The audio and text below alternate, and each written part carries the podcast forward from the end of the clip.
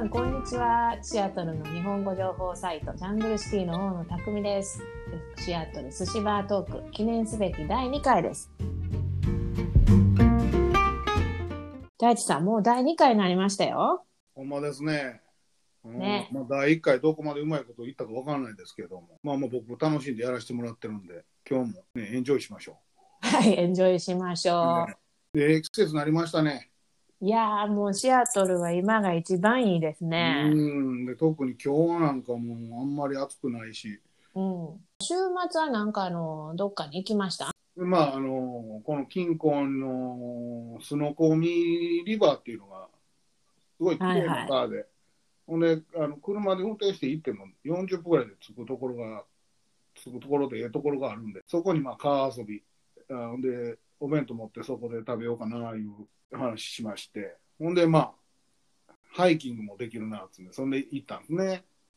まあでもね、このハイキングね、ずっと川沿いなんで、その、あんまりこの、坂が、上り坂があったりとかいうハイキハイクではないんで、うんうん、まあ涼しいところをこう森林浴してる感じおーいい受ねけたんで、まあ、ストレス発散になったかなと。うん思いますね。必要ですね。うんよかったですね、気持ちよかった。で、その後ですね、まあ、まだ時間あると、もう昼過ぎ、2時ぐらいにもうそれ、ハイキング終わったんで、ほな、時間あるないうことで、帰り道にちょうどあの今、ブルーベリーの季節やから、今の時期ね、ほんで安くであの自分であの U ピックしたら安くで買えるんで、これ行こうかということになりまして。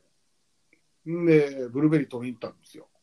どこまで？これね、 North Bend にある Bybee Farm いうところがありましてですね、 Mount Si というこうあのツインピークスで有名な綺麗なこうそびれ立った山があるんですけど、そこの本当にふもとっていうかこう目の前にその Mount Si がドーンと立ってるところでした。景色はええわ、天気はええわでで、その中でこうブルーベリー取るんですね。たくさん大きなブルーベリーがなってるんで、2、30分でもう10ポンド取れたんですね。おお、10ポンド。10ポンドというと、グラムにすると4500グラム。4.5キロ。安いっちゅうんで、たくさん取ったんですね。え1ポンド2ドル99やったかな。えええそれはいいですね。これはもう4 9 4ドル99か。まあ、どっちにしても安いですね。安いですね。うん。まあ、ほんで、持って帰ってきて、こう、あろて、うん。ほんで、もう手でこう、わしづかみにして食べるわけですよ。むしゃたまらんね。もうね、あの、舌が真っ青になってね。で家族で舌見せ合って笑ってたりしたんですけど。ああ、夏の幸せな一コマいう感じですね。そうですね。うんまあ、10ポンドですから、やっぱさすがにそんな一気に食べられへんし。うんで、うちは毎朝スムージー作るんで、まあ、それに入れるように冷凍しようと。で、冷凍して、もう今冷凍庫パンパンですけど、で、まあ、それを使って毎朝スムージー作って飲んでたり、うん。まあ、あの、夜のデザートにですね、その、冷凍のブルーベリーとバニラアイスクリームと一緒に食べて、まあ、これもええ食べ方ですよね。まあ、シアトルの夏言うたらブルーベリー、まあ、ベリー関係多いですからね。多いね。いいうん。もうブルーベリー、ラズベリー、ブラックベリー、もちろんストロベリー、全部売ってますよね。ブラックベリーはもうその辺に雑草のようにいっぱい生えてるから。てか雑草やし。雑草やね。夕方とかね、暑くない時に、こうタッパーウェア持って行って、近所の人も来てて、ほんで並んでこうソーシャルディスタンスしながら、みんな並んでプチプチ採ってるっていう、うん。そういうとこがね、うちの近所にあるんですけどね。えー、夏やなーいう感じですよ。たくみさんは週末何してはったの？サイクリングをして、やっぱり。まあ、家から出て、レイクワシントンの北側ぐるっと回って帰ったんですけど、46マイルぐらい？ということは60何キロ？な？まあでも、なんていうの、あの。何回も何回も、そう、何回も何回も泊まって、やっぱうちは息子が9歳ですから、ランチストップ、アイスクリームストップ、スムージーストップっていろんなとこでストップして、でもまあ2日間ぐらいずっとお尻痛いって言ってましたけどね。第1回を聞いてくれた人から、はいなんとコメントと質問が来てるんですね。えー、もう来てんの？どんなコメントかというと、お腹すいたとか、サーモンの握りが食べたくなった。そんな感じですかね。そんな食べ物の話したっけ？うん、まあ、太一さんがね、サーモンがこう、ほら、どこでどういうふうに取れたやつが、どうので味がこう違うとかいろいろこう熱く語ってくれたんでね。ああ、やっぱり自分で気ぃついてへんけど、自然に食べ物の話してるね。いつも食べ物の話してるやん。本当に。ほんで、まあ、あと質問としては、だからそれにぴったりな、まあ、シアトルで一番好きなレストランはどこですかっていう質問が来てますね。ああね、これね、カウンターでよく聞かれるのよね。あ、そもう俺いつも答えに困んねんけど、う。はまあ、これ食べたいときはここ行くとかね、そういう一見に絞れって言われるとね、非常に難しい話で。特別な機会、スペシャルオーケージョンですね。大体結婚記念日ですけど、うちはカフェワニタというお店に行くことい。うん、が、ねホーリーのところ。カークランドのこう静かなこう森の中に一軒家みたいに建ってるとこですね。料理的にはね、えーノーザンイタリア、北イタリア料理ですよね。うさぎの煮込みが有名です有名ですよね。僕の一番好きなもんではないんですけど、でもな何でも美味しいし、ですごい季節の一番いい素材使ってるから。ほんで、サービスがええわ。ほんで、いつ行っても同じ顔ぶれのサーバーが働いてて、こう、どういうんかな、みんなこう、余裕持ってこう、すごい流れがスムーズな店で。うんあのね、やっぱり、ね、レストラン経営してるとね、食事してる時にね、そういうのが気持ちいいってのはもう大きなプラスなんですよね。全部見えるから、それで、ああ、なんか見たらあかんもん見てしもたみたいなのがあるような店はね、やっぱりね、そんなことばっかりで、だって、なんかじっくり食事楽しめないことにになることがあるから、あそこ行ったらもうそれは絶対ないっていうのがね、ああありますよね。まあ、高いだけありますよね。まあ高いし、ほんでまあ、ホリーもまあ、シェフ仲間なんで、ほんで僕、いつもこう食べられるより多めに注文する方ですよね、どっちか言うたら、やっぱり。あれも食べたい、これも食べたいってなるんで、カフェバニタ行ったら、パンも美味しいから、パンの盛り合わせね、なんか3種類ぐらい違うパンと、ほんで、ちょっとチーズクラッカーみたいなのもついてて、もうこれがうまいと。もうほんで、それで腹いっぱいになるぐらい食べちゃうわけです。おかわりもうたりして。ほんで、注文しすぎた食べ物がどんどん来ますよね。でそれプラス、やっぱホリーがね、一皿、たまに二皿出してくれるんですよ。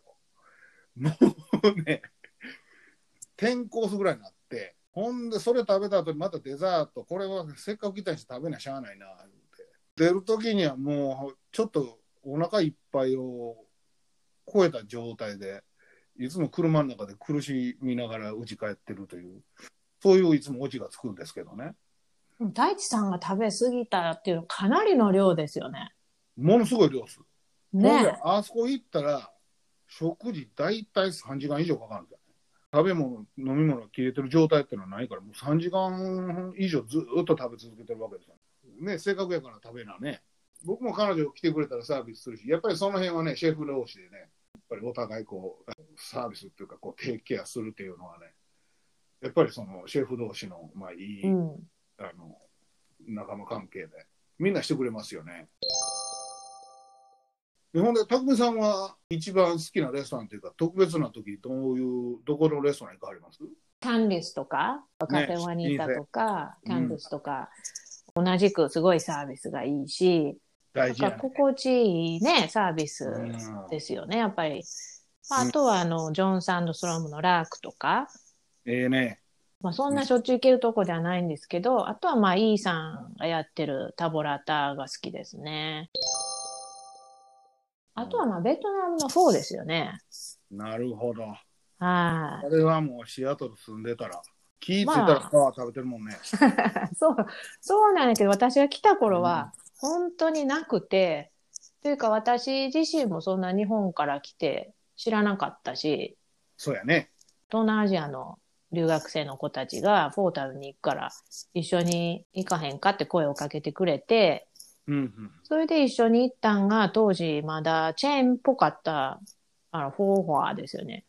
フォーフォアって、あのー女の人のロゴのそうそうそう、あの片手になんかフォー持ってるようなああ。あそこに行ったんですよ。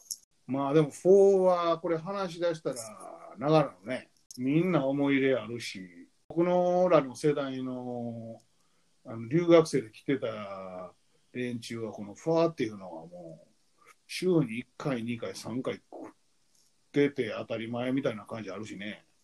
ああ、私はね、だからあんまりそういうのがなくて、何にゃ汁の麺は食べたかったけど、そんなにしょっちゅう食べなかったんですよね。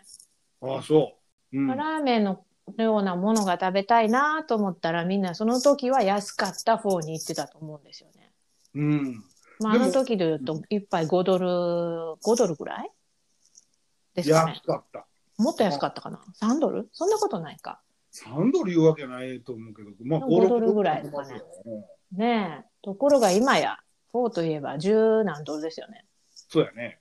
うん。特に僕みたいに extra large、extra meat と 高くなっちゃうね。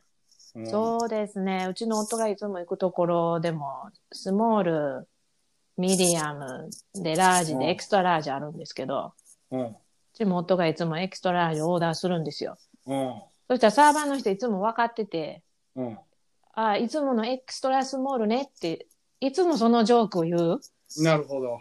そして持ってきた時も、はい、フォー extra small ねって持ってくるんですよ。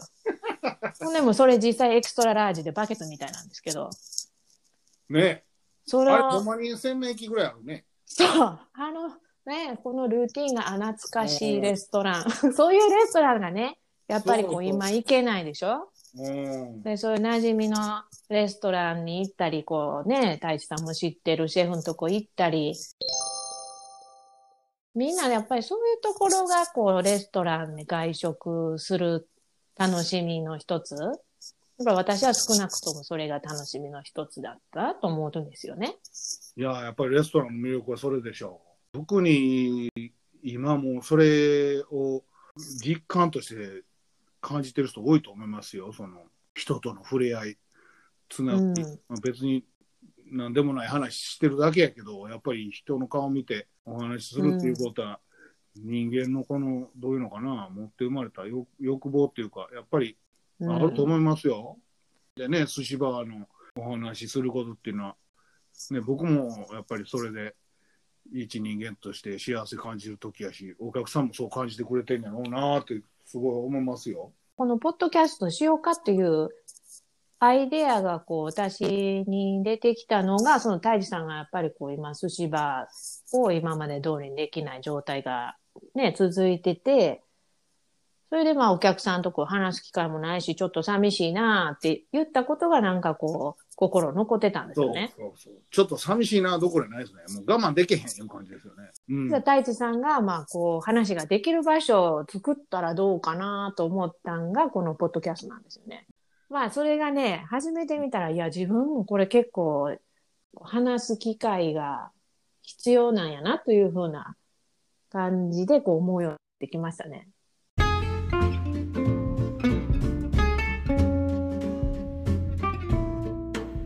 シアトル寿司バートーク第2回いかがでしたでしょうか？シアトルは夏が過ごしやすいことが知られてるんですけれども遠くに行かなくても近場でいろんなことができるということを少しはお伝えできたかなと思ってます。で第3回、まあ、ゲストを呼びたいなと思ってるんですけれども実はまだ決まっていません。まあ、そんな調子なんですけれどもこれから楽しくまだポッドキャスト続けていきたいなと思っているのでお付き合いいただけたら嬉しいです。それではまた次回。